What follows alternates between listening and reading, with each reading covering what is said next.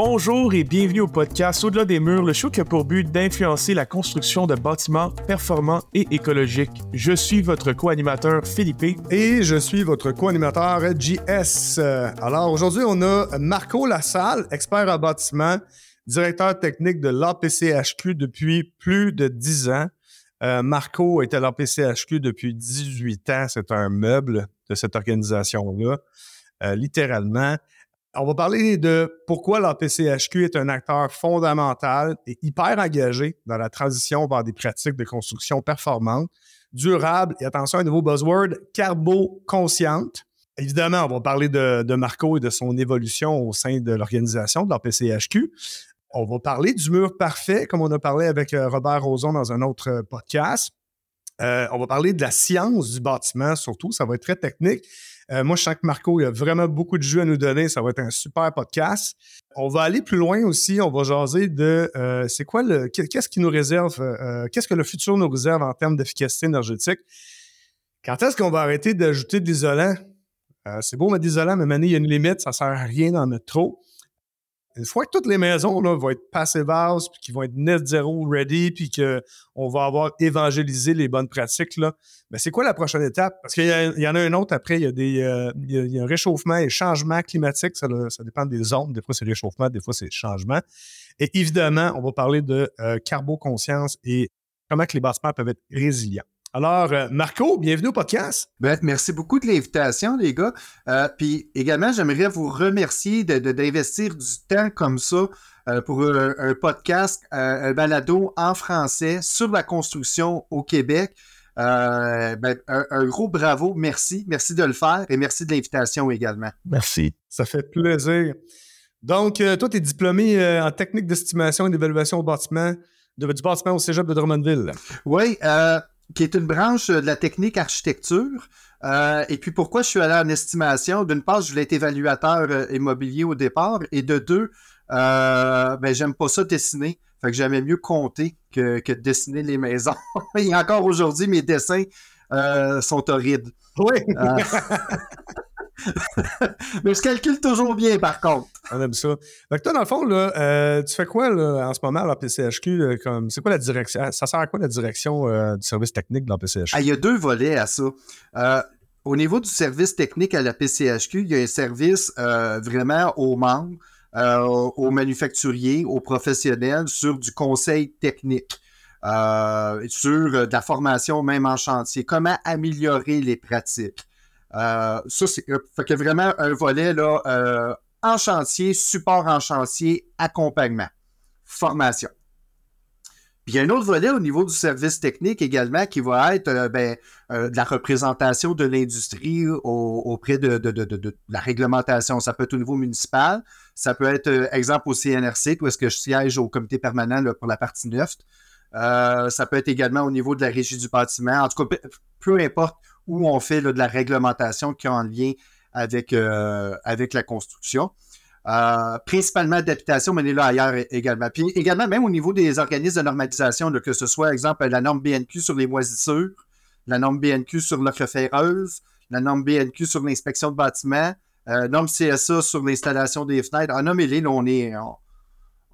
si ça touche la construction, la rénovation d'habitation, on est là. Vous êtes vraiment partout, c'est impressionnant. Nous-mêmes, dans, notre entreprise, on, on était ailleurs avant. Là. Il faut être membre d'une, organisation. On est en mécanique du bâtiment. Souvent, ça va être CMMTQ, CETAF, choses comme ça. Euh, CMMTQ demeure très pertinente pour nous aussi, mais euh, on a choisi d'aller vers la PCHQ. Puis une des raisons, bon, nous, on est entrepreneur général en plus d'être entrepreneur spécialisé, donc on voulait obtenir plus d'informations. Mais ce que je trouvais vraiment intéressant, c'est la quantité de formation, euh, la disponibilité, c'est en ligne, c'est en présentiel. Vous avez vraiment beaucoup de bureaux au Québec. Euh, les fiches techniques, il y a vraiment beaucoup de jeux, euh, pas de jeux, mais de jus pour pas tant de. Ça coûte pas, ça coûte pas cher, en fait. Fait qu'un entrepreneur devrait, je pense, être dans la PCHQ. Ben, sérieusement, c'était le but au départ de la PCHQ. Puis la question n'est pas est-ce que j'ai moyen d'être membre de la PCHQ. la question est plutôt as-tu les moyens de t'en passer? est, plutôt là parce qu'un un entrepreneur euh, qui est membre de la PCHQ. Euh, en passant, le 85% de nos membres, c'est 5 employés et moins. C'est des très, très, très petites entreprises, c'est ça nos membres. Fait qu'ils n'ont pas les moyens d'avoir un avocat à temps plein, d'avoir un, expert technique à temps plein, d'avoir un conseiller en relation de travail. Tu appelles un avocat juste pour vérifier une clause de contrat, juste pour te valider euh, une réponse que tu donnes, ben, il va te charger pendant qu'il dit bonjour. Nous, il appelle, il a l'accès à, cet élément-là. Fait que juste pour ça, euh, en partant, c'est plutôt est-ce que tu as les moyens de t'en passer? Laisse-moi sauter sur ce que tu dis. C'est vraiment pas une info pub pour l'APC On a tellement de stock à parler. Je, pense qu'on va avoir de la à rester en dedans d'une heure aujourd'hui. Mais euh, c'est très efficace. Vos services en général, euh, c'est très rapide. J'ai parlé avec différents experts chez vous, puis c'est vrai que c'est ultra efficace. T'attends pas. Des fois, c'est on spot qui te répondent. Non, pour vrai, c'est bien dit. Qui, dans la construction au Québec, a les moyens de se passer dans PCHQ? Euh, tout le monde qui touche à un bâtiment, vous êtes surtout résidentiel, hein? Habitation, tout ce qui est habitation. Euh, moi, j'évite le terme résidentiel parce que des fois, ça a des connotations relations de travail, petit résident. Tout, si c'est de l'habitation, vous êtes là. C'est la PCHQ qui est là. Exact. C'est justement ça, normalement, c'est ces chantiers-là qui, normalement, n'ont pas le même suivi au niveau des architectes. Fait il y a beaucoup plus qui retombent sur l'entrepreneur. Fait c'est pour ça que vraiment le service technique là, à ce niveau-là, pour les entrepreneurs chez la PCHQ, c'est super, super important pour faire un excellent job. Oui, absolument. Donc, allez vite vous inscrire dans la PCHQ. Euh, on va avoir une grosse commission. Non, non, c'est pas vrai. Euh, donc, dans le fond, euh, OK, mais au quotidien, ça ressemble à quoi ton rôle, toi, la direction technique du, à la direction du service technique? Dans le quotidien, au day-to-day. Ben, le day-to-day, moi, je suis euh, entre les deux étapes parce que j'ai des équipes dédiées plus à ce qui est réglementation, les relations, ces choses-là. Solution de problématiques de l'industrie. Euh, ben, je vais vous donner un exemple bien, bien simple. Euh, les solins à ailettes qu'on a au-dessus des fenêtres. pourquoi on appelle ça des solins à ailettes? Ben, parce que c'est des solins puis ils sont lettres. fait que ça fait des solins à ailettes. C'était il y avait vraiment une fin de non-recevoir de la part de l'industrie, particulièrement au niveau de la, maçonnerie. C'était plus compliqué, c'était nouveau. Bon, ben, ce qu'on a fait, on a convoqué, on a travaillé en collaboration avec l'Institut de la maçonnerie, avec l'Association des entrepreneurs en maçonnerie du Québec, avec euh, des, manufacturiers qui sont venus nous voir. On a emmené des maçons qui étaient membres également chez nous. On s'est tous assis dans une salle, on a dit, regardez pas. Pendant euh, une heure, pendant un tour de table d'une heure, tout le monde a déchiré sa chemise pour dire euh, c'est pas ça le problème, puis si c'est acceptable, bon, parfait, on a entendu, maintenant on n'a pas le choix. Pouvons-nous sortir d'ici avec une euh, avec une solution que tout le monde va, va, aimer? Quand le monde va appeler à la PCHQ, on va leur dire ça. Quand ils vont appeler à l'Association des maçons, ils vont dire tout le monde va parler le même langage. Puis depuis ce temps-là, ben, ces solins-là sont réalisés. D'ailleurs, ça a été la première fiche technique de la PCHQ qui a été réalisée. bon, tout ça, Finalement, je suis en train de faire un détour pour une question qui était plutôt simple. Euh, donc. Non, mais c'est parfait. C'est ça que je veux savoir, dans le fond. C'est, euh, beau les titres. Puis moi, j'imagine bien. Mais euh, je trouve ça pertinent ce que tu dis? Parce que c'est. Vous êtes un pont entre plusieurs acteurs qui sont importants. Ça prend ça. Ça prend une espèce de. Peut-être pas de vulgarisation, mais un prémarchage ou un, une mise à niveau pour mettre tout le monde à niveau c'est beau les idées, mais venez comment tu les en pratique? Il y a des gens qui vont les mettre en pratique. Vos fiches, là, sont, vraiment impeccables, c'est visuel, tu comprends, tu n'as pas besoin de lire le Moses de code. c'est tough le code à lire des fois, là. il est très faire à gauche puis à droite. Puis là, il faut aller voir le, guide du manufacturier. oui, tu as un travail diligent à faire, faut que tu, saches où tu t'en vas. Mais des fois, tu n'as pas le temps à chantier, là, ou euh, quand tu es sur le roche, là, vos fiches sont très pratiques.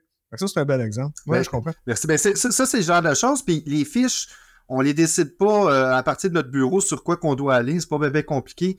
Qu'est-ce que les entrepreneurs nous demandent? Ben, à un moment donné, euh, c'est ça que c'est généralisé. C'est pas juste une personne qui nous pose la question, mais un, deux, trois fois. Puis là, quand on est 13 conseillers techniques, euh, ben là, quand même, entre les 13, on n'a pas la même opinion tout de suite au départ. Oh, attends une minute, il y a quelque chose qui est là, c'est pas clair, on va aller creuser plus loin. J'ai euh, suivi quelques formations chez vous, puis euh, ce qui est le fun aussi, c'est que tu as des experts techniques qui sont bons vulgarisateurs, mais c'est des gens aussi qui ont vécu le chantier. Oui, tout à fait. Puis ça, c'est notre grande force, puis c'est justement ça. Euh, c'est de prendre des, concepts théoriques qui fonctionnent. La science du bâtiment, moi, je capote là-dessus, mais c'est pas tout le monde qui, qui, qui, ça ait fait triper autant que moi quand on leur en parle. Mais quand on l'emmène à, à, la hauteur du chantier, dans l'exécution et pourquoi, euh, ben, il n'y a, personne qui m'a jamais dit euh, c'est plate, là, ça. Là. Non, non, tout le monde, il ah, en mange. Il en mange. Euh, hier, j'étais dans un bureau régional pour, pour travailler. Il y avait une formation qui avait lieu, puis en tout cas, oh, il était rendu 4h30, puis il était en train de finir. J'ai dit, les gars, ça me tente de vous montrer. J'avais pas rapport dans le cours. En me tente de vous montrer quelque chose, puis là, je leur ai montré, j'ai fait des boîtes de simulation, comment la diffusion de la vapeur se fait dans la. On était rendu dépasser 5 heures. Ils ont fini leur journée, les entrepreneurs qui sont là, ils étaient tous encore là. C'est même plus dans le cours. Ils n'ont même plus besoin d'être là. Euh, ben non, ils ont tous continué parce que là, c'était de leur montrer. Ah, je prends du tape bleu, voici ce qui se passe. Je prends du tape rouge, voici ce qui se passe. Il ne se passe aucune différence parce que les deux ont 3,9 nanogrammes euh, de perméance à la vapeur Les deux ont exactement la même performance. Euh, je parle au niveau de la diffusion de la vapeur, pas au niveau de l'encollage puis de l'épaisseur du tape. c'est ça qu'on fait. C'est ça notre grande force. Ben oui, puis tu vois, tu viens de, dire quelque chose d'ultra technique, puis tu sais, tu es capable, ben pas juste toi, mais vous, votre équipe, euh, l'APCHQ est capable de, garder, euh, euh, stimuler, puis engager les gens, même dans une formation, qui des fois, c'est très technique, des fois, ça fait perdre, tu sais, les gens perdent le fil quand c'est trop technique, mais non, il reste, je sais, j'ai expérimenté la même chose dans toutes les formations. ceux qui vont là, généralement, ils veulent en savoir plus, ils veulent comprendre. les gens veulent être fiers du travail qu'ils vont remettre. Euh, c'est plus qu'un Ah, il faut que je fasse la formation. Non, non, c'est comment je fais pour bien faire. Et ce que j'ai remarqué des formations aussi, c'est que, tu sais, le fameux. Moi, je pense que c'est un frein au Québec, des fois, ou dans plein de domaines, pas juste dans la construction. ah, on n'a jamais fait ça de même. Mais au moins, la discussion se fait avec des experts et d'autres personnes qui ont de l'expertise. Moi, j'ai pas vu ça de même. Qu'est-ce qui se fait d'autre? Comment je peux le faire mieux? il y a une ouverture d'esprit. Bien, ça, c'est super drôle ce que tu racontes là, euh, parce qu'on peut-être que je prends de l'avance, que je sais que vous voulez en, discuter, là, mais le concept du mur parfait, c'est un concept qui est utilisé depuis longtemps au niveau de l'industriel commercial institutionnel. Les problèmes n'étaient même pas au niveau de l'enveloppe de le faire euh, dans, dans, de l'habitation. Le problème était ailleurs, c'est pour ça qu'on ne l'avait pas fait. Et on savait qu'en emmenant ce concept-là dans de l'habitation, on aurait des freins de dire Ah non, on, ne fait pas ça de même, ça marchera pas, puis alors qu'on savait très bien que ça fonctionnerait euh, au niveau de l'enveloppe. Ce qu'on a fait, on a expliqué, il y a, des présentations qui existent, euh, qui sont disponibles également sur le web, Introduction au mur parfait, où est-ce qu'on montre l'évolution des murs au Québec depuis que Jacques Cartier a débarqué. Euh, puis il y a toujours eu une évolution. Puis quand il y a une évolution dans quelque chose, ça ne veut pas dire que tout ce qui a été fait avant n'était pas bon. C'est de comprendre comment. Puis de comprendre pourquoi qu'on s'en va vers un concept du mur parfait. Et puis, ben là, déjà là, il y a eu moins de réticence là-dessus. Puis quand on a fait le projet pilote avec un cours, c'était drôle. Euh, il y avait trois générations sur ce chantier-là, au niveau des, menuisiers. Euh, il y avait Antoine qui était apprenti. Il y avait, euh, il y avait Frank qui était le contremaître, qui a à peu près mon âge, fin quarantaine. Puis il y avait Maurice, que c'était son dernier chantier, il prenait sa retraite. Fait qu'on avait vraiment trois générations. Puis c'était drôle parce que ben des affaires, des techniques d'assemblage qu'on montrait, Frank puis Antoine les avaient pas vraiment vus, puis ils se questionnaient là-dessus. Puis c'était drôle, Maurice qui disait Ben non, on faisait ça dans les années 70, on faisait ça c'est une boucle, puis il y avait une évolution, puis chaque élément était capable d'expliquer pourquoi on avait arrêté de le faire et pourquoi aujourd'hui on veut recommencer à le faire. C'est pas science que, ben oui, la science a évolué aussi, mais les matériaux ont évolué, puis on est capable de revenir un peu à des choses qu'on faisait avant. Euh, je vais préciser de quoi sur le mot science. Oui. Qui est. Euh, on, ben, on a tous les trois une formation technique et donc scientifique. La science, c'est pas l'absolue vérité. La science, c'est une approche presque philosophique. C'est une approche mentale, ben, pas psychologique, mais euh, de raisonnement, donc rationnel, d'observer des phénomènes puis d'en apprendre le plus possible. C'est de la démarche scientifique. On pose des hypothèses, on fait un test, on évalue, nos, on analyse, puis on, porte une conclusion. Et la, conclusion, c'est pas la fin, c'est prochaine, prochaine expérience, on fait quoi? Donc, je vais résumer rapidement en quatre phrases la, la, méthode scientifique, en fait, qui n'est pas si vieux que ça. On a, recommencé ça à la fin du siècle des Lumières, il y a peut-être 200-300 ans. 300 euh, ans. Euh, mais le point que je veux dire là-dedans, c'est que la science, c'est pas la, vérité infuse. Ça se veut toujours auto-questionnant, auto, euh, une remise en question permanente. Fait que le cycle que tu parles, c'est pas de la désévolution. Non, au contraire. C'est qu'on essaye des choses, oh, puis ça a moins marché. On vient de bas, oh, OK, ça a marché dans telle circonstance. Et c'est complexe, un bâtiment. C'est dynamique. Tu sais, il y a beaucoup de choses. Donc, la science ne veut pas dire vérité absolue.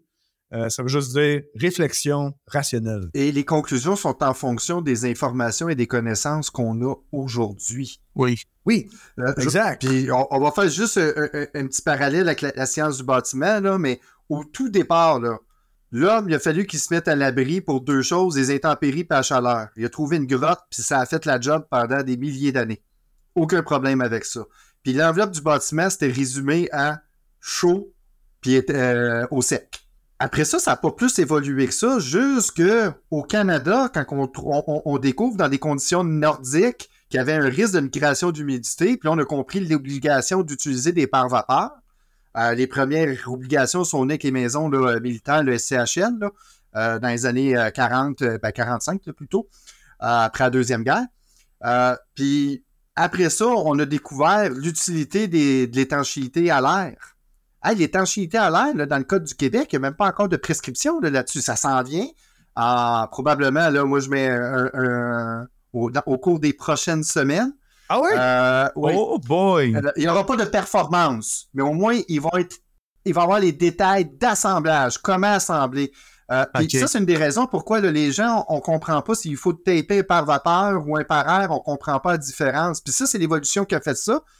Euh, mais ceci étant dit, par, va- par air, ils sont même pas encore dans le. On vient de rajouter là, cette couche-là. là. Mais regardez les par air, quand est-ce qu'on a commencé à avoir des par air significativement intéressants? Je ne veux pas dire performants, mais significativement intéressants. C'est dans les années 90, quand on a commencé à utiliser des polythènes avec des rouleaux de 10 pieds de large pour faire des pares vapeur. Le- L'air ne passe pas à travers un pare vapeur, après, à travers un polythène, devrais-je dire, euh, passe pas au travers. Fait que là, à ce moment-là, le polythène, en plus d'être un bon pare vapeur, ben, il avait pas de joint, donc empêchait le- le- le- l'écoulement de l'air. Là, on a commencé à taper les perforations qu'il y avait dans la pellicule polyéthylène. Puis là, on s'est dit, ah, OK, un polythène, c'est un pare-vapeur. Je tape le polythène, donc il faut taper un pare-vapeur. Ça n'a aucun rapport, aucun code de construction n'exige de taper un pare-vapeur. Par contre, il faut sceller les paraires. Euh, puis d'ailleurs, euh, avant les années 90, ben même les années 90, le tape rouge, on ne l'utilisait pas. Moi, mes premières maisons, 99, euh, programme Nouveau Confort de Hydro-Québec.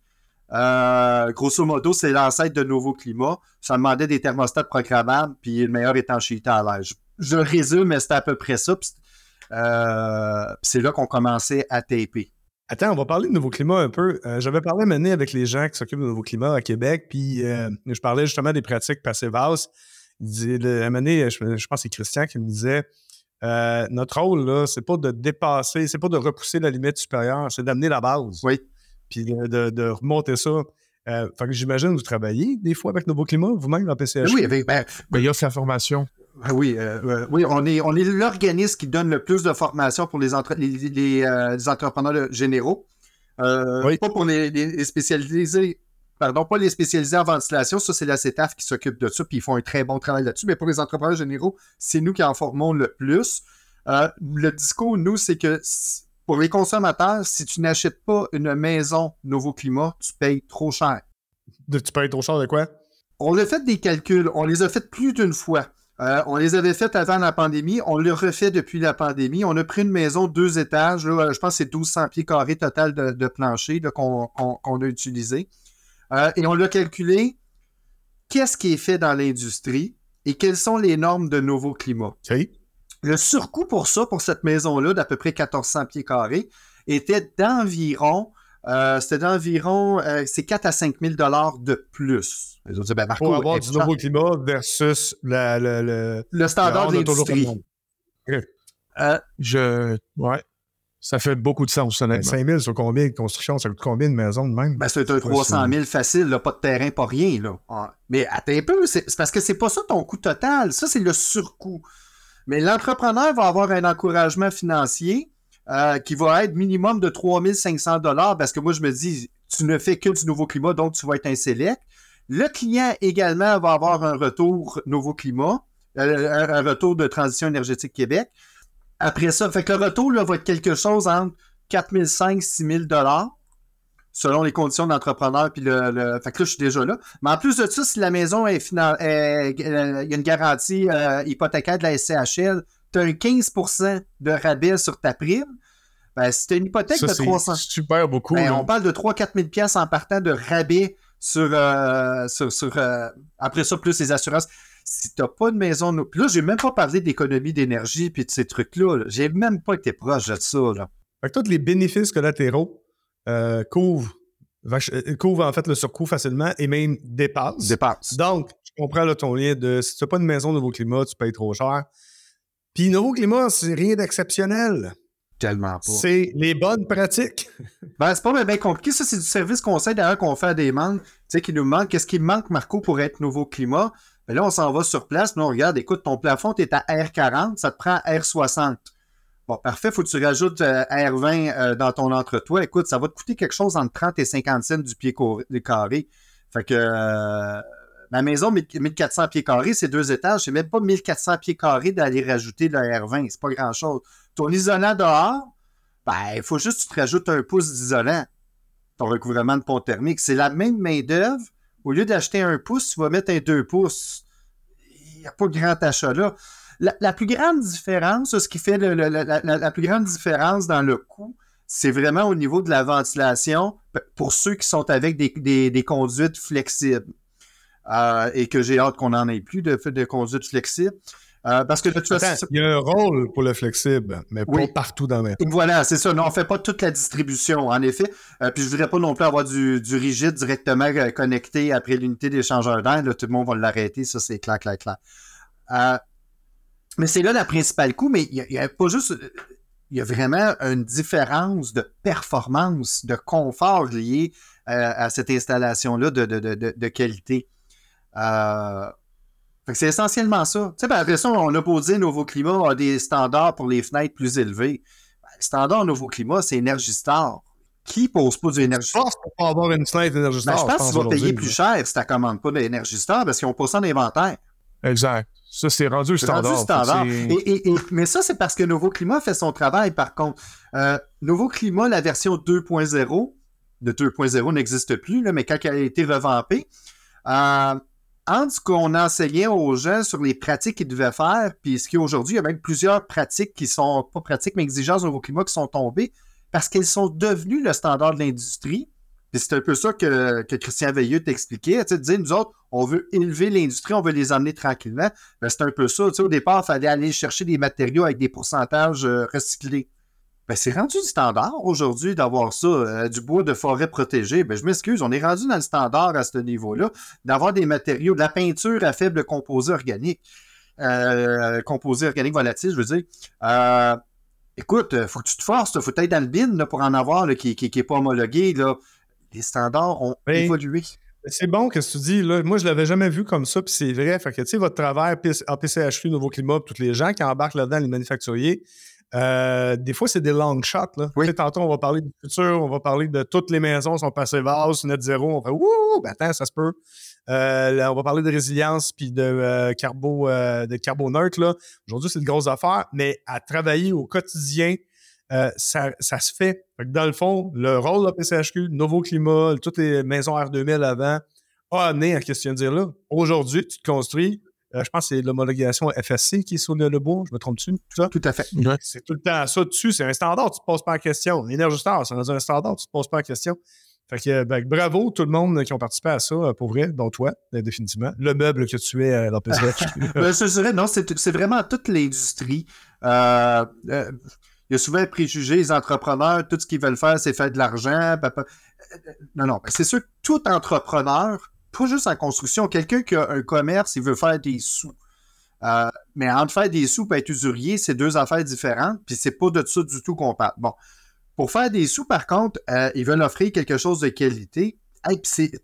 D'ailleurs, les entrepreneurs, c'est particulièrement euh, une catégorie qui mettent leur nom sa compagnie. C'est leur nom que sur le camion, sur leur contrat, sur leur carte d'affaires sont fiers du produit qu'ils ont, à, proposer aux clients. Oui, puis je ne sais pas si tout le monde dans nos auditeurs euh, et auditrices euh, ont construit de quoi de leur main. C'est pas toujours le cas. Mais quand tu construis de quoi de Tu sais, il y, a un travail euh, intellectuel, c'est une chose. Mais quand tu travailles, tu fais quoi de tes mains, tu pars de rien, puis ça finit, il y a quelque chose, puis c'est permanent ou c'est très long. Quand c'est bien fait, tu es fier. Il y a comme un ah sentiment d'accomplissement qui vient avec ça. puis tu veux faire quelque chose de bien. Je, je connais pas grand monde qui, qui font exprès pour faire quelque chose de mal s'ils aiment ça le faire. Ça marche pas, tu sais.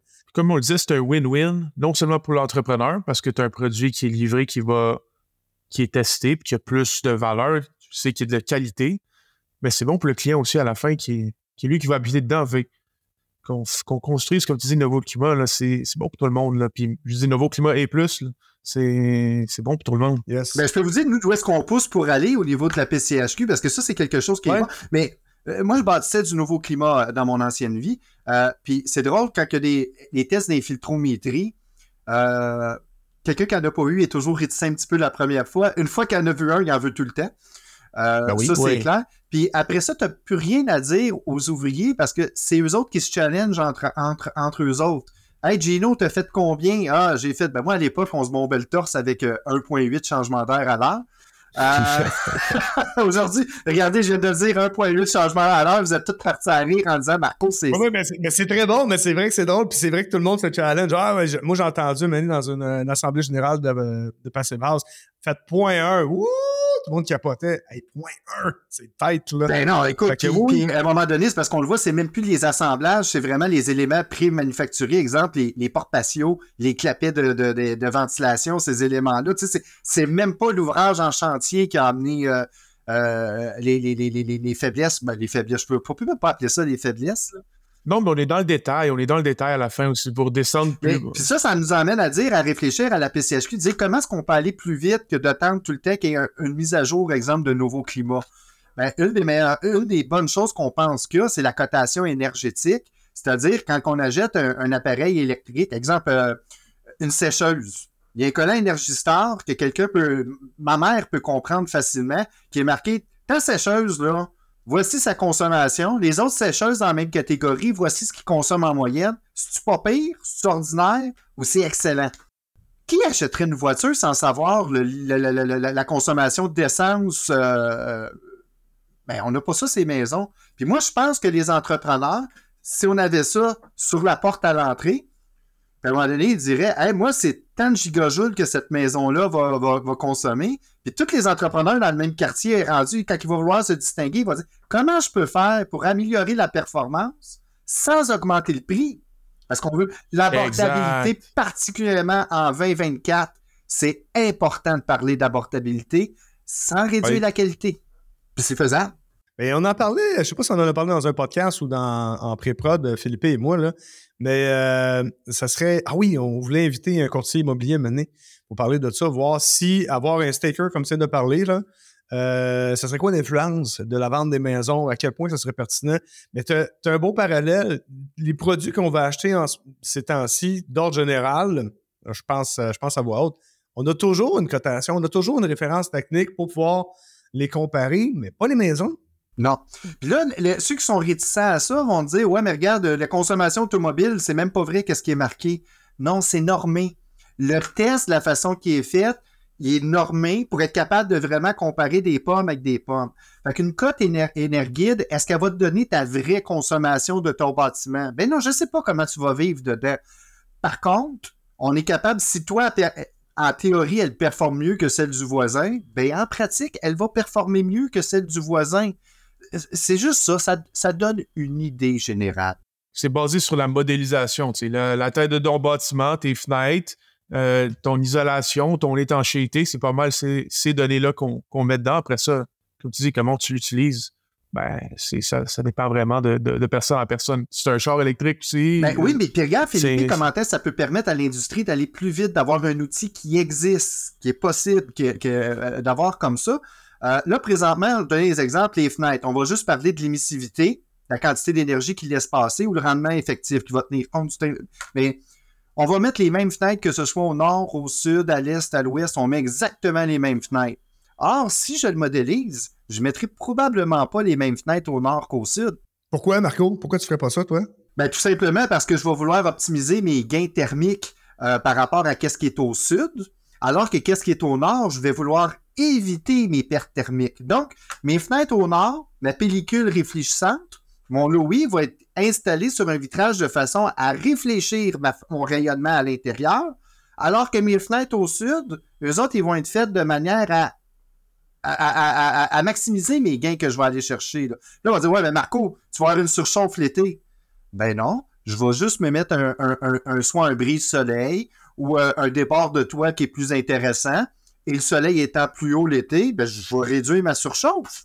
Exactement. Je vais ajouter de quoi? On a interviewé euh, Lucie Langlois la semaine passée, euh, qui est architecte, une des architectes qui a amené le, mouvement passif ici au Québec. Et les architectes qui ont un rôle important dans les maisons, et entre autres, ça, ce que tu viens de dire, dans les, outils qu'ils utilisent pour euh, dessiner les maisons, il y a ce qu'on appelle des études d'ensoleillement qui se font assez simplement pour justement calculer l'ombrage. C'est pas long. Non, c'est facile. C'est tout informatisé. C'est vraiment facile. Puis, je le dis souvent, la meilleure clim, c'est celle que tu n'as pas de besoin. ça a l'air bizarre d'un gars d'HVAC comme moi, mais c'est vrai, il va toujours, toujours avoir besoin de climatisation, surtout au Québec. Mais pourquoi tu te mettrais un méga système alors que tu serais capable de juste avoir un débordement de toit bien calculé, ou quelque chose à l'extérieur, ou une pellicule? Il y a plein d'affaires qui existent et euh, il faut juste y penser un peu d'avance. Euh, euh, on a tellement de stock à jaser, puis c'est le fun parce que tu t'embarques, puis du jus. En pré-prod, on était comme attends, attends, attends, garde-toi du jus. Mais tu sais, des, solutions simples, par exemple, je vais vous en donner un autre. puis c'était pas fou à la base, mais il faut évoluer. Les, les sous-sols, pourquoi qu'on continue à isoler ça par l'intérieur? C'est vrai? Pourquoi qu'on n'isole pas les sous-sols à l'extérieur et bénéficier d'une masse thermique gratuite oui. au niveau de la fondation? Là, moi, j'isole mon sous-sol par l'intérieur. Résultat, mon mur de fondation, il est froid l'hiver. Il travaille contre ma maison. Si je dépanne d'électricité, ça va se refroidir plus rapidement. Euh, alors que l'été, ben, il est plus chaud. Euh, c'est pour ça qu'il réchauffe ma maison. Mon santé, il est quand même euh, plus réchauffé. Mets ton isolant dehors ton isolant va toujours être à peu près à 20 degrés Celsius. L'hiver, il garde ta maison plus chaude, comme une batterie qui a accumulé de l'énergie.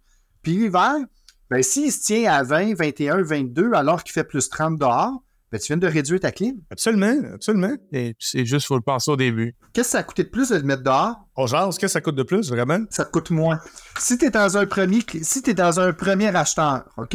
Ouais. Euh, mon budget est limité. Je projette de me faire une, petite famille, mais pas encore là. Fait que les enfants, ils vont pas aller faire dodo tout de suite dans le sous-sol. Je pourrais très bien mettre simplement mon isolant à l'extérieur. Je m'assure d'avoir une membrane de drainage. Euh, puis je pourrais très bien laisser mes murs de fondation directement sur le béton. Écoute, j'ai entendu quelque chose aussi semaine passée, puis le béton, on m'a dit que c'est une très bonne solution faire ça, laisser le sous-sol pas fini pendant les, premières, au moins cinq premières années que ton béton a été coulé dans le fond, parce que ton béton est toujours en train de ressécher vers l'intérieur. Fait que ces premières années, il est encore en train de faire sortir un peu plus d'humidité. Fait que laisser cette option-là, -là, c'est une bonne façon. Effectivement, il y a une cure qu'il faut euh, respecter. Avant de sauter là-dessus, Marco, je veux dire de quoi pour juste préciser des gens qui ne savent pas pourquoi tu viens de dire ce que tu as dit, puis c'est vrai, c'est plus économique.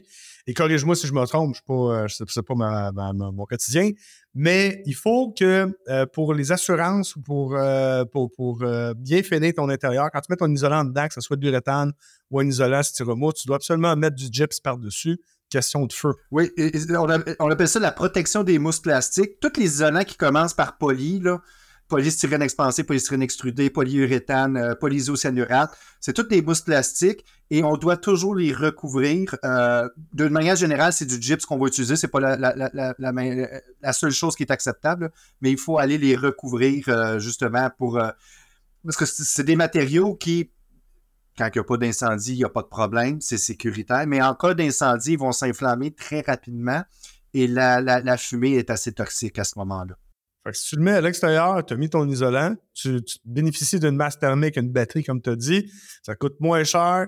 Ah non, c'est un truc simple, là. Oui, puis avis aux, aux designers, ouais. c'est vraiment beau. Certains vont se faire. Oh, oui, Il y en a qui vont se faire, euh, exemple, comme finition, puis pour couper un peu les coups quand ils veulent une partie, exemple, juste de gyps, juste sur une fourrure, directement sur le mur de fondation, puis une partie qui est en béton euh, exposée. C'est vraiment beau. Exposé. là je suis d'accord. Oui, absolument. Ça vient euh, dans le modernisme, le brutalisme, j'adore aussi. Euh, juste avant qu'on. Tu sais, là, on a, on, a, comme effleuré le mur parfait. Oui, oui, exact. Moi aussi, je on a effleuré, là, mais. Vas-y. On, on va pas passer l'éternité dessus. On a parlé de science du bâtiment, mais écoute, je veux comprendre, c'est quoi qui a poussé l'étude? Il y avait dessus, tu sais, on parlait de l'évolution des murs. Est-ce que c'est parce que les murs qu'on faisait en ce moment avaient un problème qu'on voulait adresser? Euh, puis c'est quoi, dans le fond, les résultats de tout ça? pourquoi que ça a été fait? Euh, bon, première chose, les murs qu'on fait standard au Québec, oui. ils sont bons. Oui. OK? Ça, là, on n'a jamais fait ça en disant tout ce qu'on fait est pas bon, puis il faut passer à autre chose. C'est pas vrai. Les murs qu'on fait au Québec, ils sont bons. Toutefois, est-ce qu'ils ont été optimisés? Probablement pas.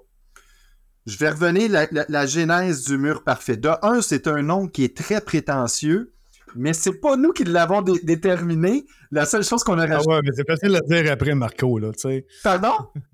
C'est facile à dire après. Euh, non, mais c'est parce que c'est un concept qui existe réellement qui s'appelle The Perfect Wall. Ouais. Et Mur Parfait, c'est juste une traduction. Oui, et voilà, du docteur Joe Seabreck. Euh, c'est juste une traduction mot à mot.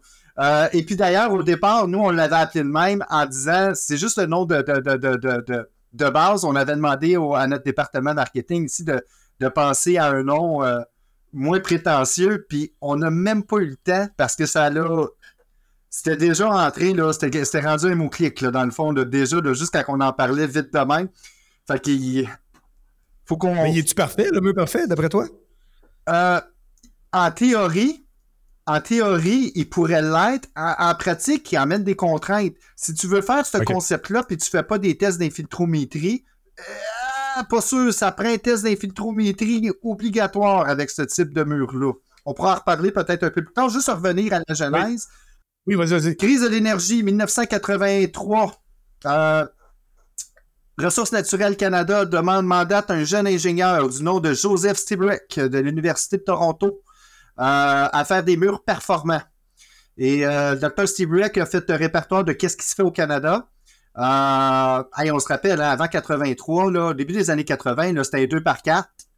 Puis il n'y avait même pas de règles hein, au niveau des, des valeurs isolantes minimales. C'était si tu as un mur qui n'est pas un espace chauffé ou un espace non chauffé, mets assez de laine puis coupe vapeur pour que ça condense.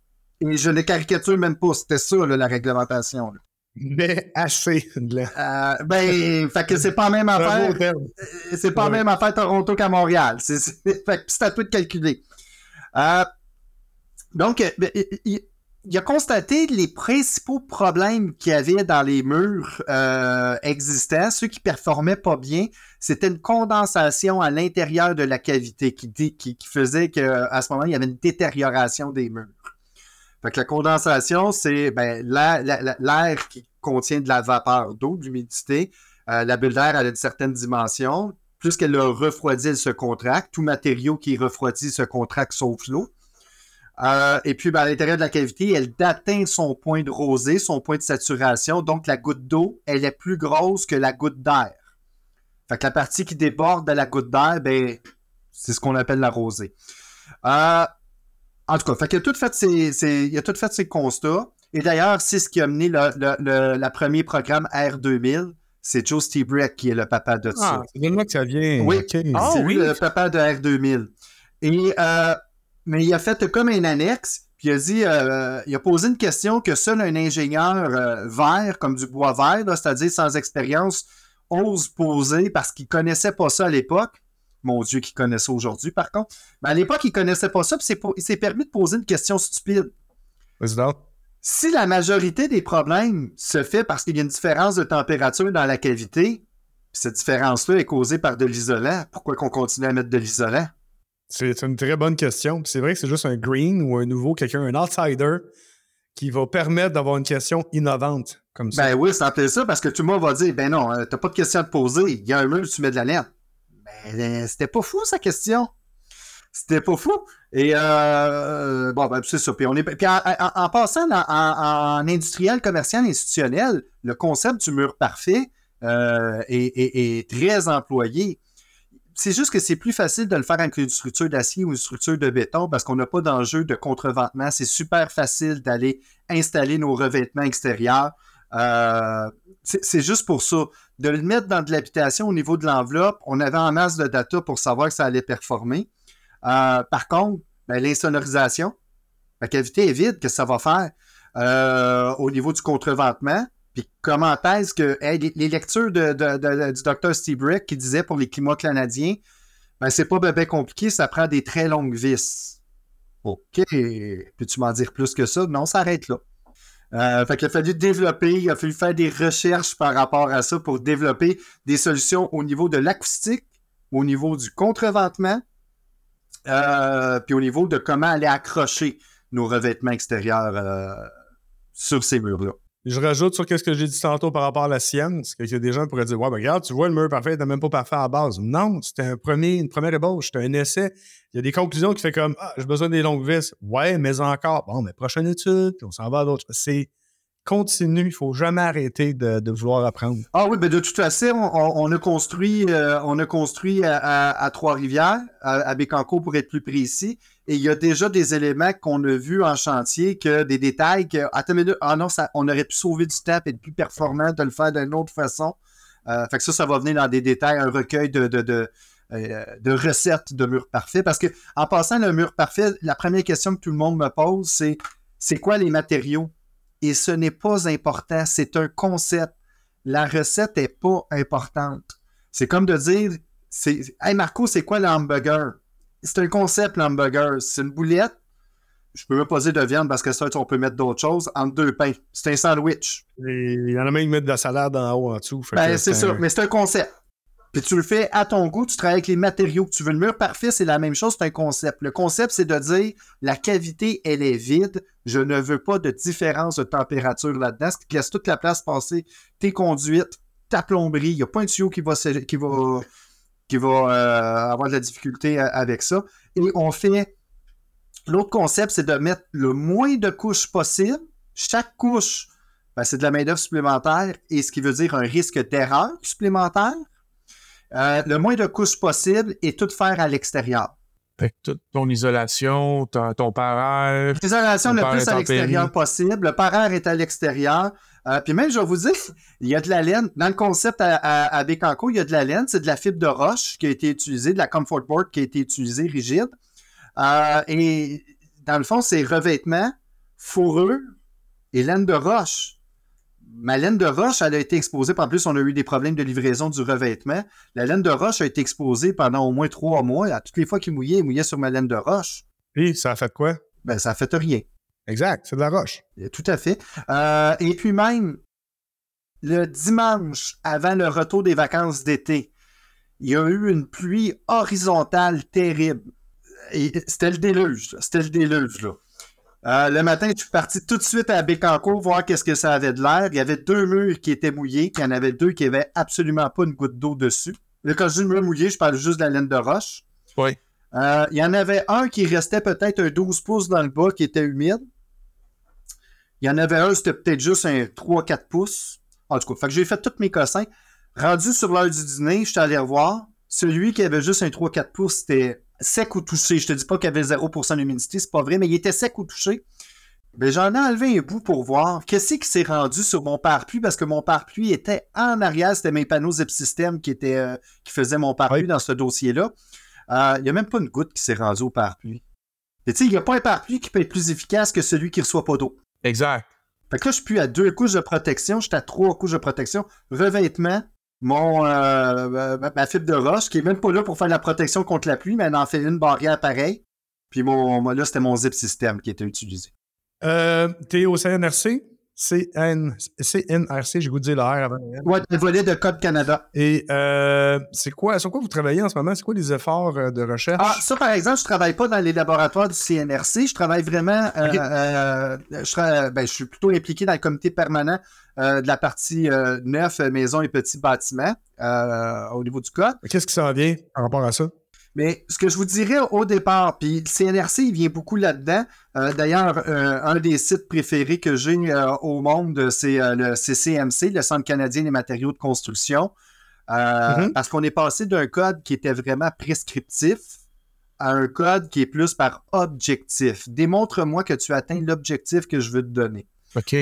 pour être plus en français prescriptif, le code, il dit quand tu as une différence de 24 pouces entre deux niveaux de plancher, il faut que tu mettes un garde-corps, puis ton garde-corps, faut qu'il ait 36 pouces de haut, puis qu'il résiste à 1,8 kN. Ça, c'est prescriptif. Il n'y a pas de grandes interprétations à avoir. Un code par objectif, c'est de dire, ben, quand tu as cette situation-là de danger, trouve-moi une façon, prouve-moi que tu vas trouver une méthode qui va être aussi efficace.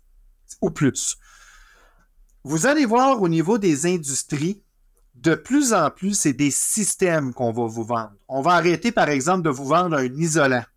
On va toujours te le vendre. Mais au niveau de, la, mise en marché, on ne te vendra plus un isolant, on va te vendre un système X.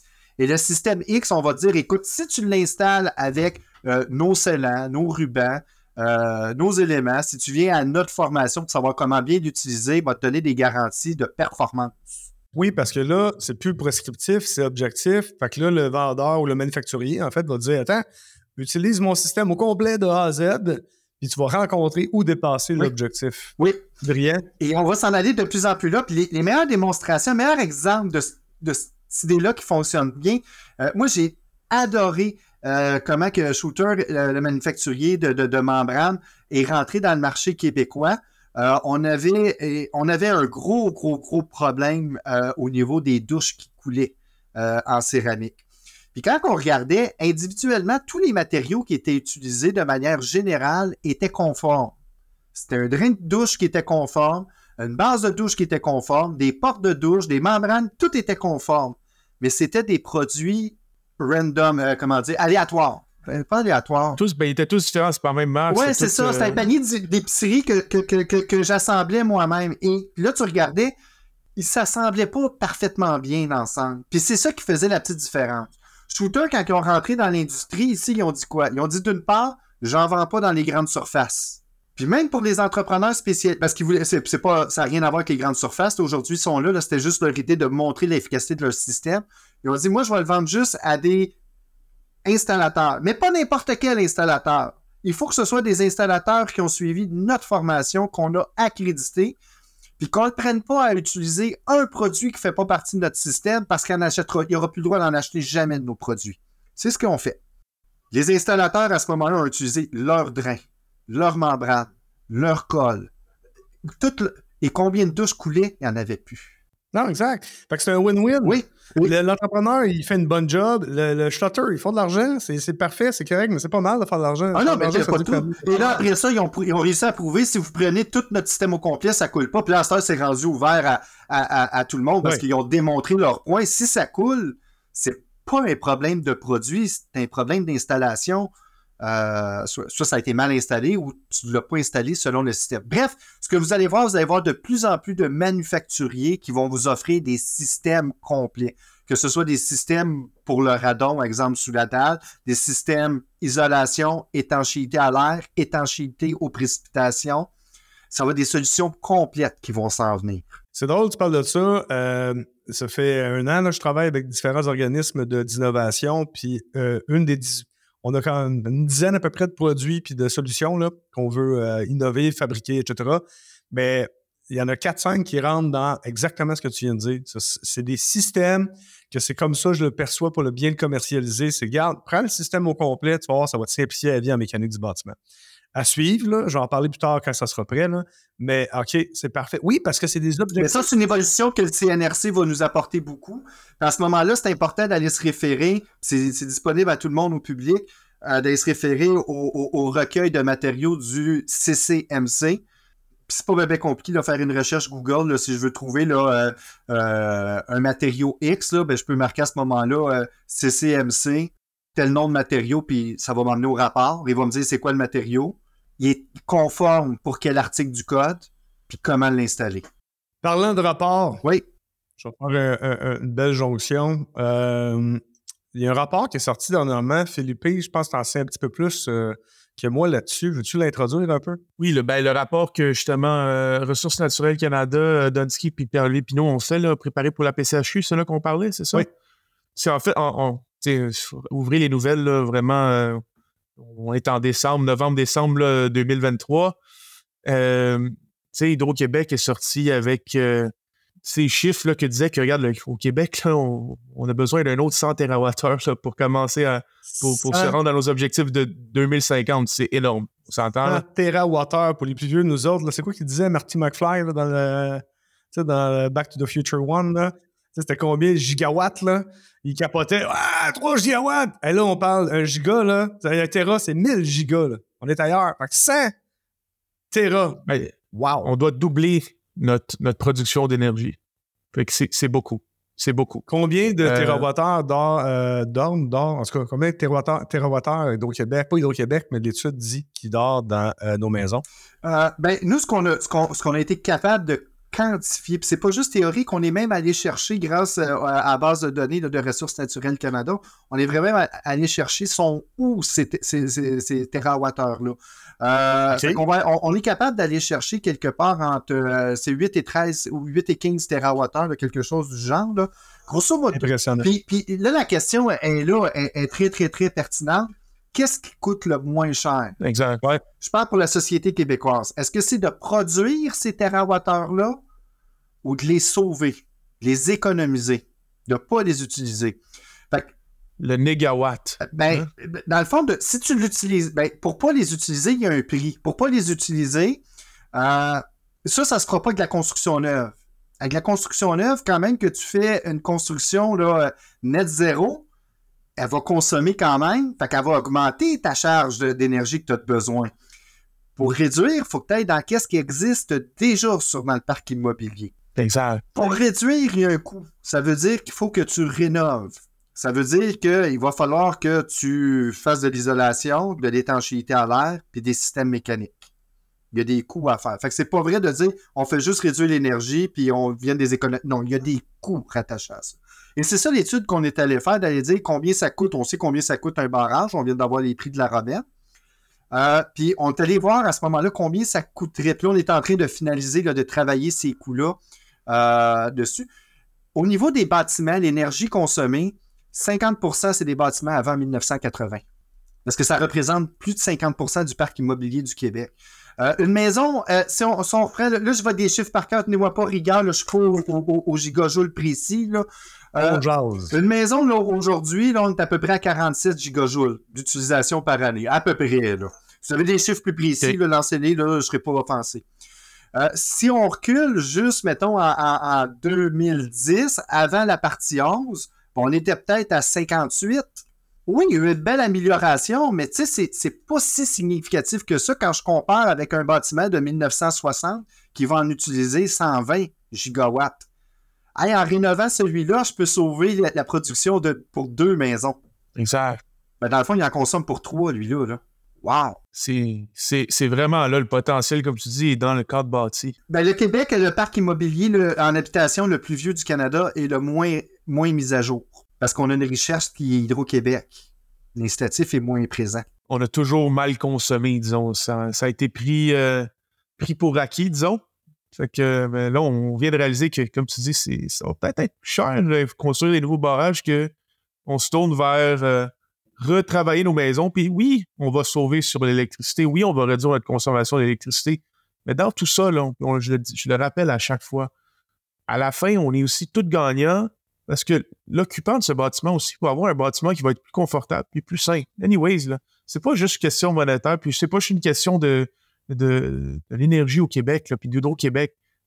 À la fin, c'est un win-win. Tout le monde fait Ben, tout le monde est win-win. Puis moi, j'ai hâte au jour d'où est-ce qu'on va vraiment vendre de l'énergie euh, à l'extérieur, particulièrement aux États-Unis, d'où est-ce qu'on a des usines hyper polluantes, euh, des des usines d'énergie hyper polluantes. Parce que, encore là, limite, on en vend en masse aux États-Unis. Non, on en vend aux États-Unis dans des périodes non intéressantes, c'est-à-dire l'été, quand l'énergie a à peu près pas de valeur au niveau du marché. Euh, parce que ben, c'est l'hiver, on n'est pas capable de en vendre, on n'en a pas assez. Euh, ben, c'est là que ça serait intéressant d'être capable de le vendre. On n'est pas capable de gérer nos pointes. C'est vrai. C'est là que ça en vient vers l'avenir. hein. Moi, je vous dis, on va avoir une grosse migration au niveau des équipements mécaniques euh, dans les bâtiments. là. La boule Nostramarco, là, ma boule de cristal, qu'est-ce qu'elle dit? Hey, vas-y, j'écoute atten- C'est attentivement. la bonne Nostra Marco. Ça, c'est ça, c'est un bon terme. C'est le meilleur buzzword que Ça m'a pris du temps, mais là, je Ben écoutez, on a vécu une première migration à la fin des années 70 quand il y a eu la crise de l'énergie. Euh, puis grâce à Hydro-Québec, ben, le Québec a lâché les- les- les- le, le mazout en grande partie euh, dans les années, au début des années 80, puis on a migré vers des plaintes électriques qui était une super belle innovation. C'est un rendement de 100 euh, C'est-à-dire que quand tu consommes une watt d'énergie, la plainte électrique va te fournir une watt d'énergie également en chaleur. Hey, c'est génial. Tu as un rendement de 100 sur 100. Puis honnêtement, c'était difficile de penser quand on parlait de science du bâtiment. De tantôt, c'était difficile d'imaginer qu'on aurait été capable d'avoir quelque chose de mieux que 100% de rendement. Ben, or, on le fait aujourd'hui, puis ça s'appelle des thermopompes. Oui. Avec une thermopompe bien installée, bien calibrée, avec une watt qui est utile pour faire fonctionner la machine, euh, ben, je peux me produire 3 watts d'énergie à ce moment-là, facilement. Oh, attends une minute, là, là. Ça va être ça qui va s'en venir. la, plainte électrique ne va rester que de l'appoint pour certaines pièces de chauffage. Euh, dans la salle de bain, ça peut peut-être être plus le fun d'avoir quelque chose, un petit, un petit boostage. Là. Oui, Mais ça va devenir un standard au Québec, les thermopompes. Oui, absolument. Et même géothermique. Euh, il y a des enjeux de forage, ça coûte un certain montant, c'est difficile, mais la géothermie devient intéressant parce que, euh, intéressante parce que ton puits de chaleur, le sol, est toujours à, la même température.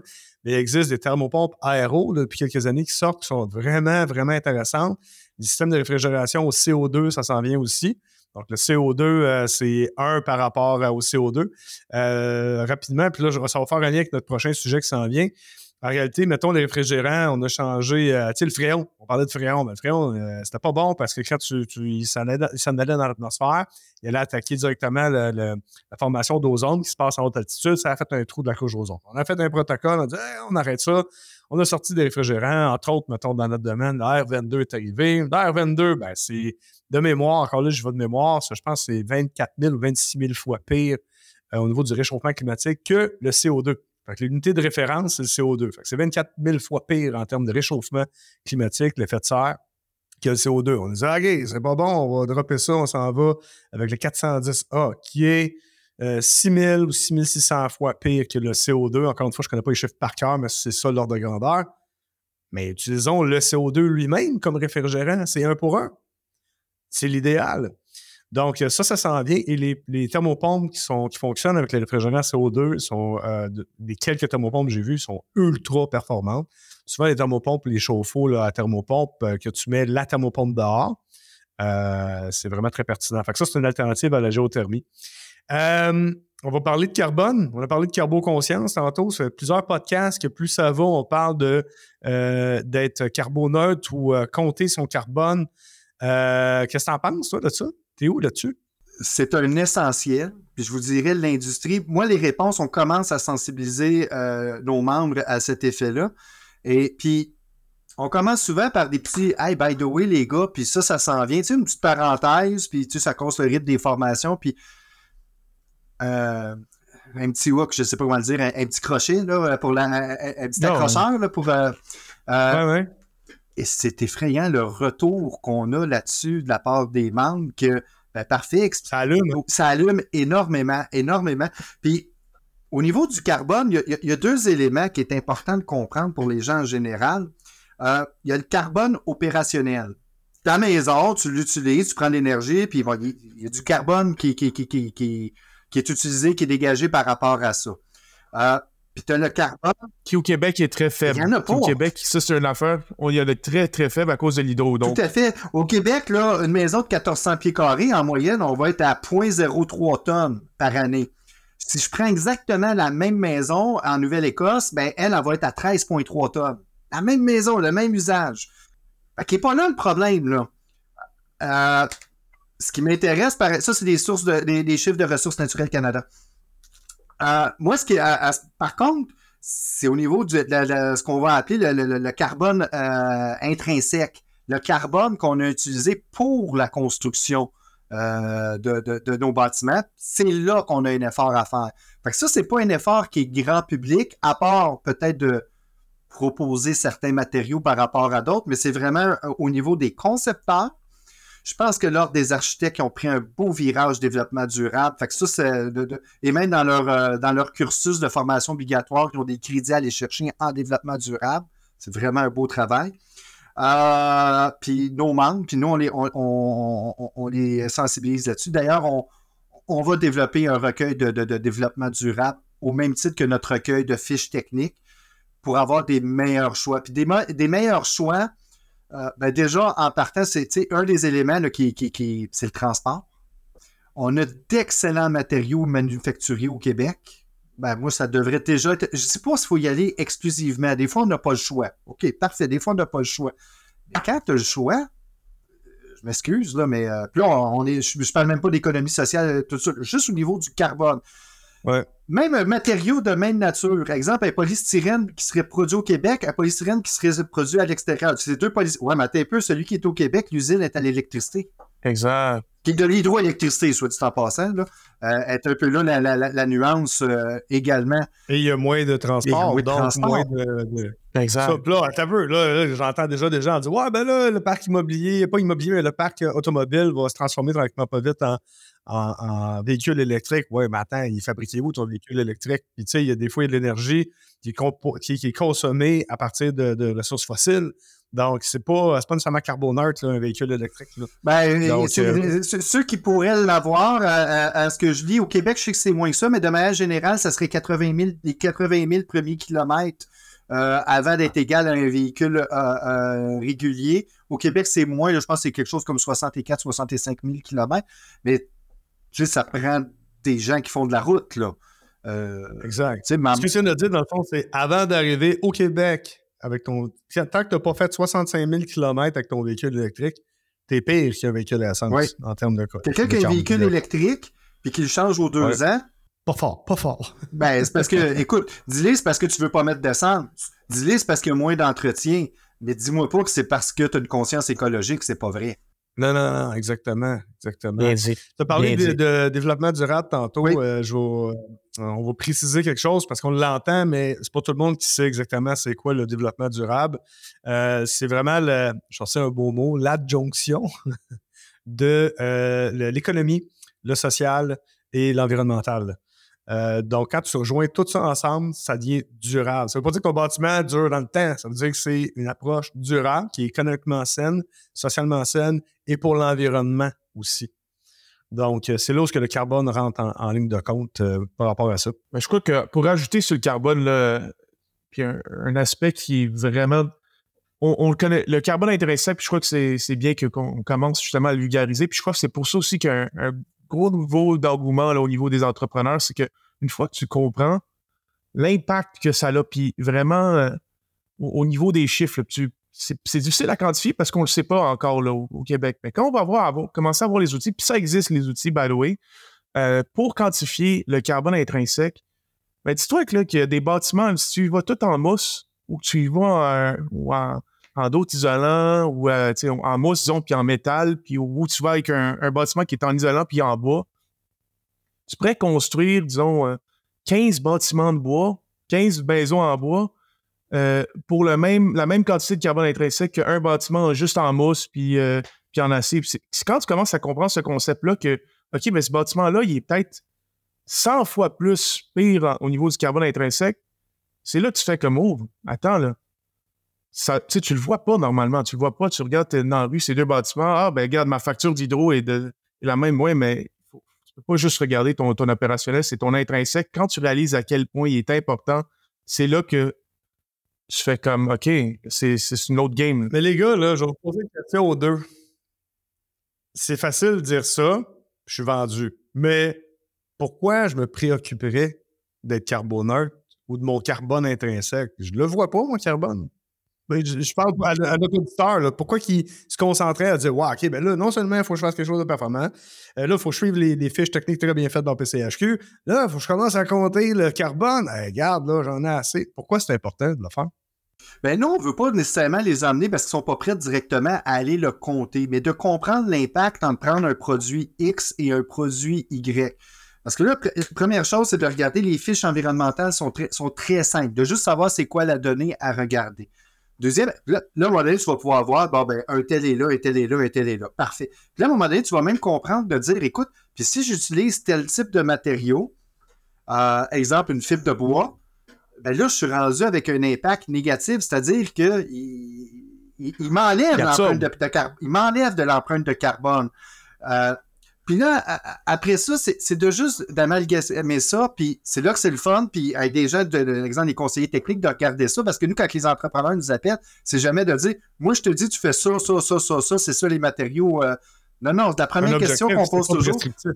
Ben non, nous autres, en première chose qu'on va dire, c'est avec quoi tu travailles. Donne-moi ta, donne ta sandwich, on va travailler. OK, pourquoi tu utilises ça? OK, mais ben là, on pourra aller.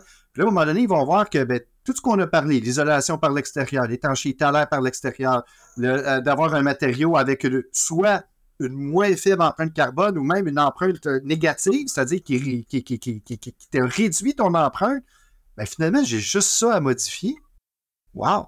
c'est peut-être même pas plus de coûts, hein? C'est peut-être même moins de coûts des fois dans certains cas. Oui, oui, tout à fait. Ça n'a rien à voir avec les coûts. C'est zéro corrélé, c'est dans un choix que tu fais. C'est juste comprendre ce choix-là. Tout, à fait. C'est pour ça qu'on n'est pas rendu là. Tant qu'il n'y a pas de réglementation là-dessus, Jean-Sébastien, il n'y aura pas tant de demandes que ça, malheureusement. Mais par contre, tranquillement, pas vite, tranquillement, pas vite, il y a une conscientisation qui vient, puis ça s'en vient. Le but de ma question, c'était plutôt euh, de faire pourquoi c'est important? Ben, parce que on est tous concernés par les changements climatiques qui sont directement reliés à la quantité de carbone euh, qu'il y a dans l'atmosphère. Euh, c'est indéniable. Il y a des études, ça fait longtemps, on voit les graphiques, c'est corrélé, ça va ensemble. Donc, on a, si on est capable de faire une différence, puis comme vous avez dit, des fois, c'est juste de comparer deux produits, faire OK, à, valeur égale, à installation égale, vraiment à tout égal, mais prends donc celui qui est, qui est plus carboneutre, on soit qui consomme moins de carbone ou qui est local. Ça prend pas tant de choses que ça. Euh, c'est facile à trouver. C'est juste des petits pas de même qui font le, lien avec, on parlait de Nouveau Climat tantôt, qui a réussi à aujourd'hui à avoir des, tout ce qui, a, qui prônait depuis 20-30 ans, parce que c'est pas Nouveau Climat il y a 30 ans, mais R2000, etc., c'est rendu un standard maintenant. Bon, ben dans 5, 10, 15, 20 ans, euh, la carboneutralité sera un standard. J'espère que ça va être avant parce que euh, c'est important, là, le changement climatique pour nos enfants. Puis pour nous, on va le vivre. Là. On le vit, en fait, déjà. Bien, possiblement, voire probablement, les prochaines moutures de nouveau climat vont traiter de, de carbone intrinsèque. J'ai hâte de voir ça. Mais là, je suis pas dans le secret des dieux. Hein. Je n'annonce pas quelque chose pour eux autres, mais euh, je connais quand même l'équipe là-bas. Euh, c'est des gens qui sont euh, assez visuels, sont capables de visualiser les besoins, qu'est-ce qui s'en vient, sont capables d'être en avant. fait pour ça, je, présume. Exact. C'est une étape à la fois, on s'entend, Marco. On, a eu, on a eu des beaucoup, vraiment beaucoup d'évolutions récemment, je te dirais, au, niveau québécois. C'est pour ça que aussi, d'après moi, en fait, la PCHQ vient de faire un rebranding aussi, on s'entend. Euh, je crois que, puis personnellement, moi, je suis dans le conseil aussi de développement durable pour, pour la PCHQ. donc, euh, je le vois, peut-être peut-être un peu trop plongé dedans, mais il y, a un, beau, il y a un gros changement à ce niveau-là pour l'organisation, pour le développement durable. Euh, c'est quoi les outils que vous utilisez, dans le fond, pour essayer d'influencer ou apporter une construction plus durable? Ben, la première base, d'un, le développement durable chez nous, c'est une manière d'être. C'est fait que dans tout ce qu'on fait, c'est il y a un volet de développement durable, ça vient automatique. Le premier volet du développement durable, c'est de bien le faire du premier coup à tous les coups. Ça, en partant, euh, même si tu utilises un, matériau, là, exemple une fibre de bois, au niveau du carbone, c'est super bon. Mais si tu as des infiltrations d'eau et pourri au bout de trois mois, euh, tu n'as pas fait de développement durable, mon ami. Pas du tout, du tout, du tout ça, c'est la première base de bien le faire du premier coup à chaque coup. Euh, après ça, on va aller, euh, aller avec des, meilleures pratiques qu'on va vouloir développer, des meilleures pratiques en performance, des meilleures pratiques en, voyons, en durabilité euh, également. aussi, qu'est-ce qu'on va aller faire? Ben, on a beaucoup de projets de tri en chantier, des, des, éléments comme ça. Il y a des projets un peu plus macro, mais on regarde également beaucoup plus micro parce que on se mettra pas la, tête dans le centre. L'industrie de la construction, là, on est dans les pas bons euh, au niveau des déchets. Oui, absolument. Bon. Première, première façon de se sortir de là, c'est d'admettre qu'on a un problème. Seulement. Ouais. Parfait, on l'admet. Puis pire que ça, c'est au-dessus de 50% de ce qu'on envoie dans les dépotoirs qui serait encore bon. Oui, c'est fou, là. Bon, c'est ça notre constat. Euh, maintenant, faudrait peut-être qu'il y ait une valeur aux matériaux qu'on a. Il faut trouver un débouché. Il y a des choses qui sont plus faciles à faire. Moi, j'ai tout de suite en tête deux éléments qu'on on remplit les conteneurs. C'est terrible, terrible, terrible. Le gyps, puis les parteaux d'asphalte. C'est tellement deux éléments faciles à classer, même si tu es de mauvaise volonté et que tu veux pas te classer, ils sont faciles, faciles, faciles à classer. Euh, du bardeau sur une maison neuve, il n'y a pas tellement de déchets que ça. C'est juste des vatailles de feuilles qui ont été. Euh, il n'y a pas de tant que ça. Mais en rénovation, il y en a en tabarnouche. Puis quand tu fais une rénovation, ben, tu n'as même pas de tri à faire. 100% de ton conteneur, c'est du bardeau d'asphalte qu'il va avoir dedans. on est capable de trouver un débouché à ça? Ça, c'est un volet qu'on travaille présentement. Essayer de trouver un débouché à ces matériaux-là qu'il faut remplacer. C'est plate, mais il faut le remplacer. Euh, l'autre élément, lui, en Renault, il est plus difficile. Raison de contamination, euh, de tri, de ces choses-là. Mais en Maisonneuve, les retailles de gyps, c'est scandaleux. C'est scandaleux, mais euh, ça s'explique pourquoi c'est là. Je suis pas en train de justifier, je suis en train d'expliquer, mais euh, c'est pas bien compliqué. Là. tu vides ton conteneur avant que le gyps arrive, puis quand que les gars de gyps sont partis, tu as un autre conteneur à vider. Fait lui, il est facile à trier. C'est une étape claire dans le chantier. C'est pas comme du bois qu'il y en a partout.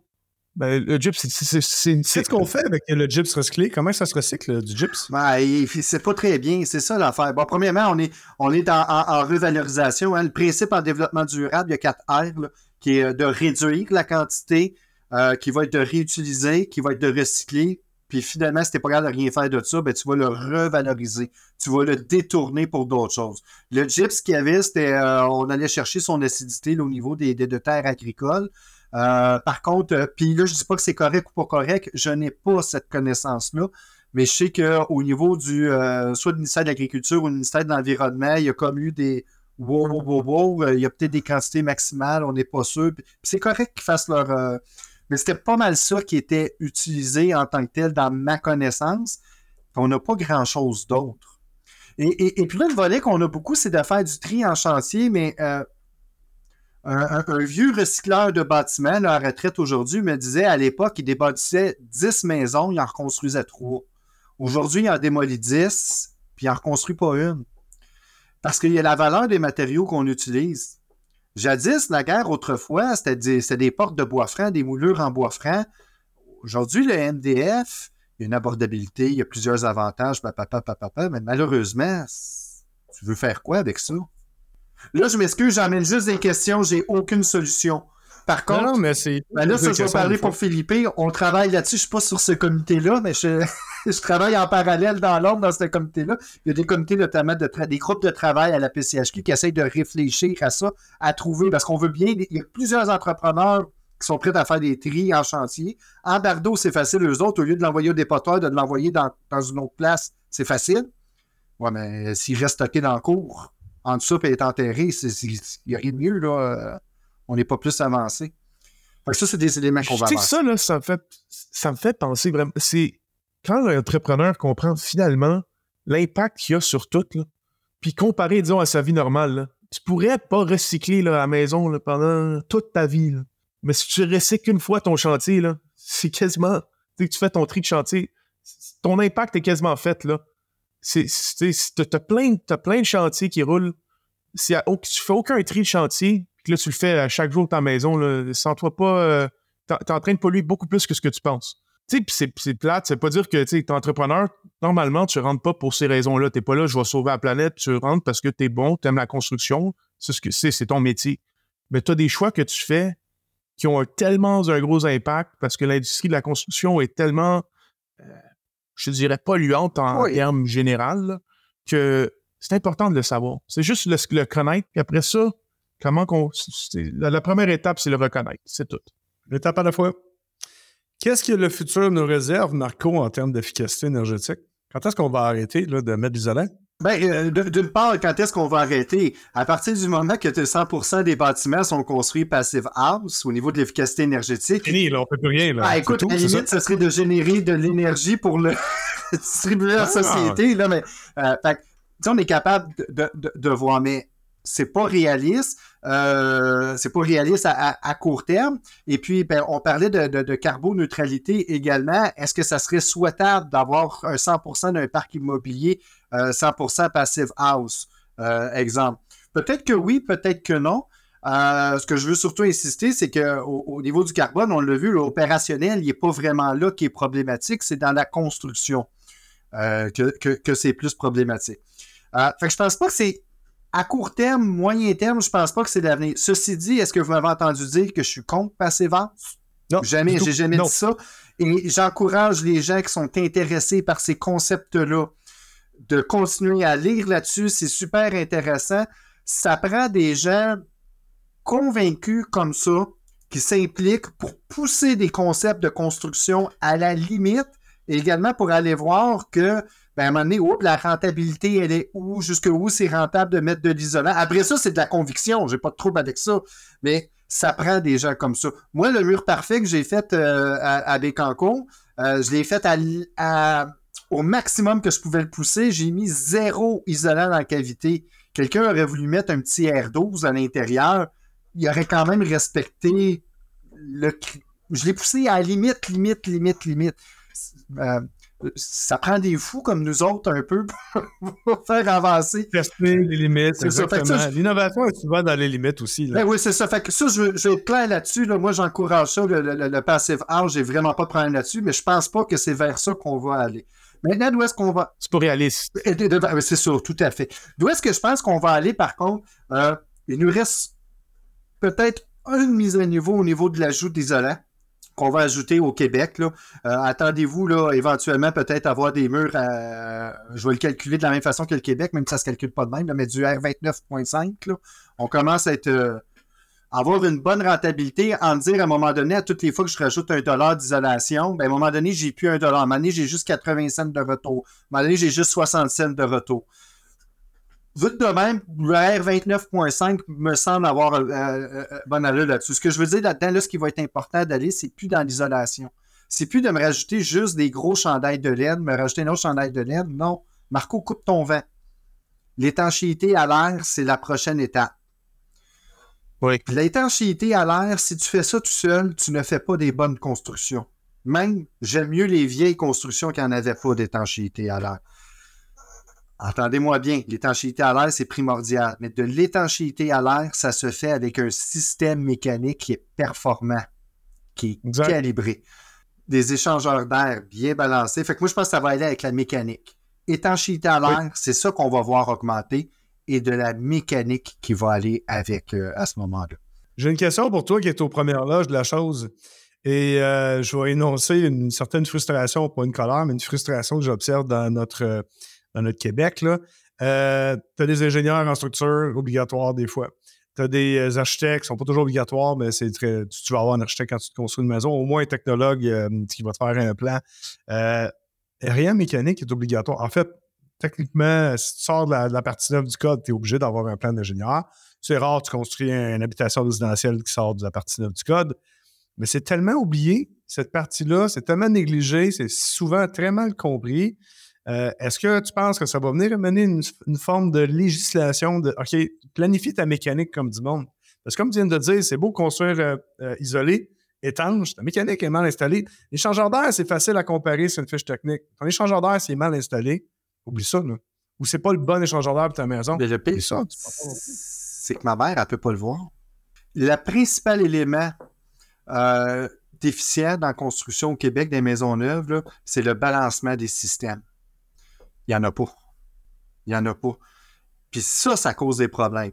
Le radon, plus souvent qu'autrement, quand il est présent, il va être causé par. Parce qu'il ne vient pas tout seul, il faut que tu ailles le siphonner pour qu'elle cherche ça. Euh, je vais vous dire une anecdote, là, mais dans, le projet du mur parfait, on, a monitoré, on a fait les échanges, les, calculs d'étanchéité à l'air. On veut comparer une maison hein, construite selon le standard avec la performance du mur parfait. Euh, puis on a fait des valeurs R équivalentes, puis euh, parce que je ne veux pas montrer que c'est meilleur, je veux juste montrer que c'est équivalent. Il y en a une des deux maisons, on n'a pas été capable de faire les lectures au niveau du balancement, parce qu'on voulait qu'ils soient balancés les deux de la même façon. Euh, pour être capable de comparer des pommes avec. Tu sais, c'est une maison en pression positive, l'autre en pression négative, mais tous les résultats sont tous euh, biaisés.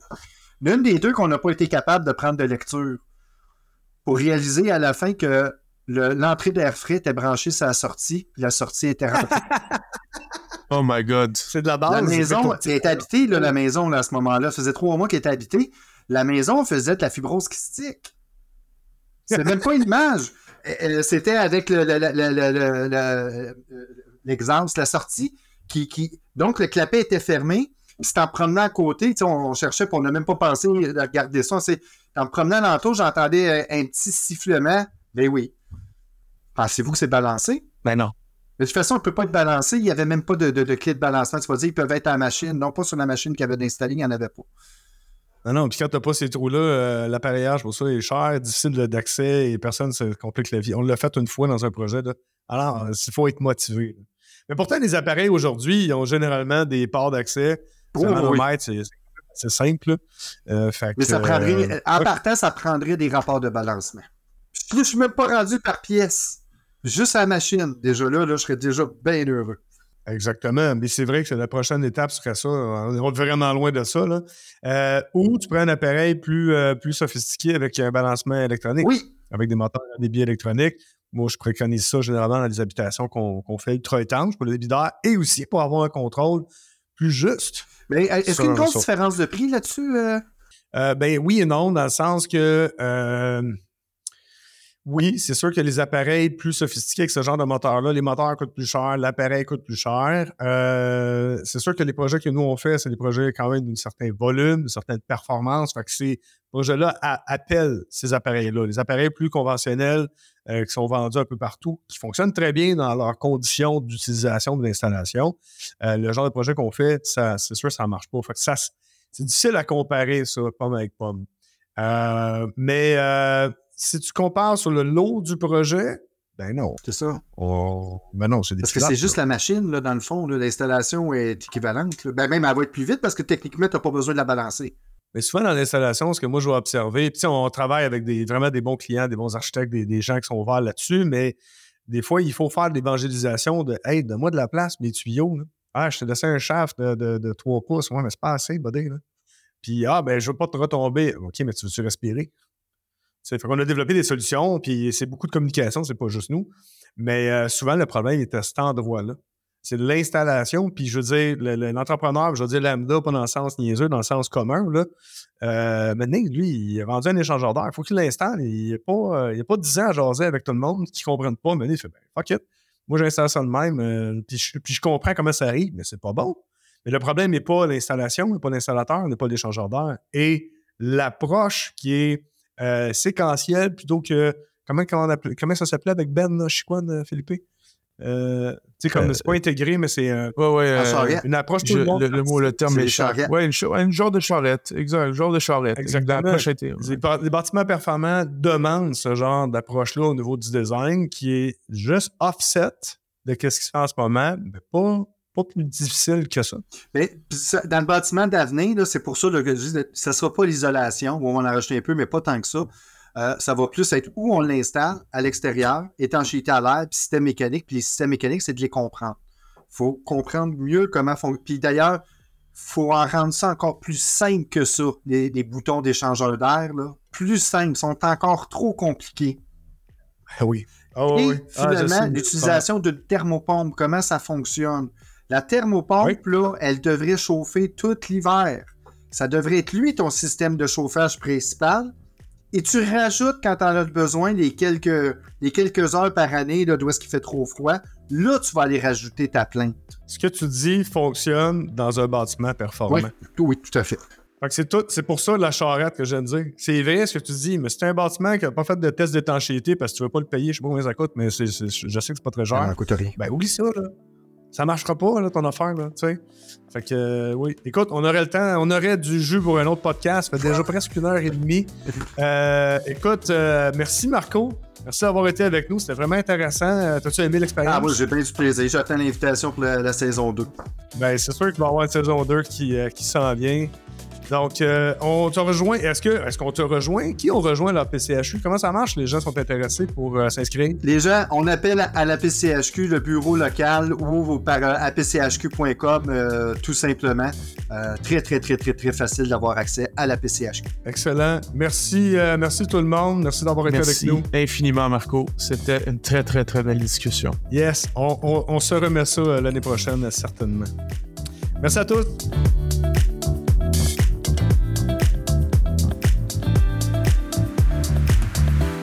Merci d'avoir été des nôtres pour cet autre podcast Au-delà des murs. Merci Philippe et merci à notre invité. Rendez-vous sur notre site web addm.ca pour plus d'informations sur l'invité du jour. Réécoutez tous les podcasts sur Spotify, iTunes ou même YouTube et abonnez-vous pour ne rien manquer. Commentez les podcasts, faites-nous part de vos suggestions et échangez directement avec nous sur LinkedIn, Facebook et Instagram ou envoyez-nous tout simplement un courriel à info Pour tous vos besoins de rénovation de bâtiments ultra performants Net Zero Ready, contactez Philippe et son équipe via Retrofit, R-E-T-R-O-F-I-T, construction.ca. Pour la ventilation, le chauffage et la climatisation de votre projet d'inspiration Passive House, rendez-vous sur la boutique en ligne de Boursier, B-O-U-R-C-I-A-R, ventilation.com pour contacter notre équipe. Merci encore une fois et à la prochaine!